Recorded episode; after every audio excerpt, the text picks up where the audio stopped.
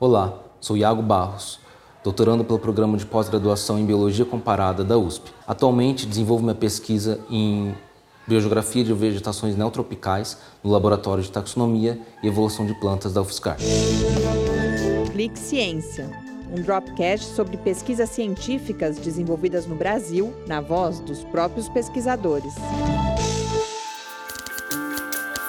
Meu principal interesse de pesquisa é entender a evolução da flora dos campos supestres, uma vegetação montanhosa e mega diversa, distribuídas principalmente no, nas porções leste e central do Brasil.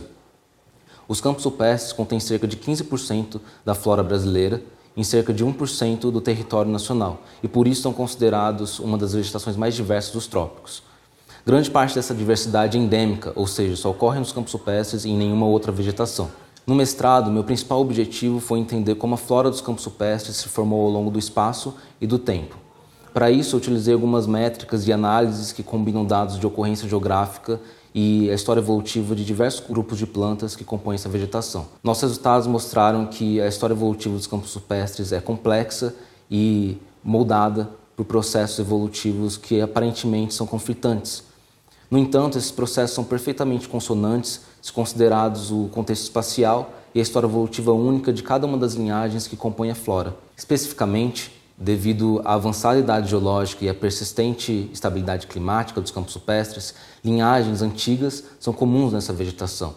Isso ocorre porque essas linhagens conseguem persistir por longos períodos de tempo sem que grandes distúrbios levem à sua extinção. Por outro lado, linhagens mais novas são comuns nessa vegetação também, porque durante períodos da história geológica recente, recente, errei a palavra, voltando, durante a história geológica recente, certos grupos de plantas sofreram eventos de diversificação rápida, gerando assim diversas linhagens que são em contrapartida mais novas e microendêmicas, ou seja, restritas a pequenas áreas geográficas. Concluímos que a história evolutiva dos campos supestres é extremamente dependente do componente espacial e da história única de cada uma das linhagens que compõem essa vegetação.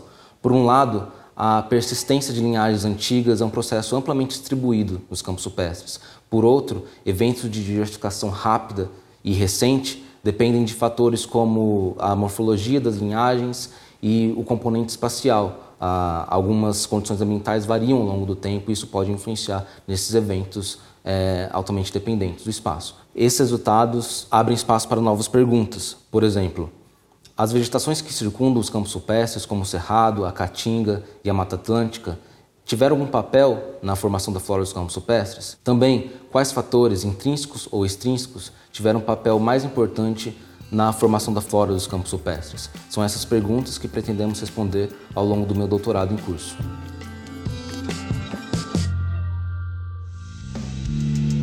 Ciência é uma produção do Laboratório Aberto de Interatividade para Disseminação do Conhecimento Científico e Tecnológico, o LAB, e do Centro de Desenvolvimento de Materiais Funcionais, o CDMF. Saiba mais, visite www.lab.fiscar.br. Apoio Fundação de Amparo à Pesquisa do Estado de São Paulo, FAPESP, e Conselho Nacional de Desenvolvimento Científico e Tecnológico, CNPq.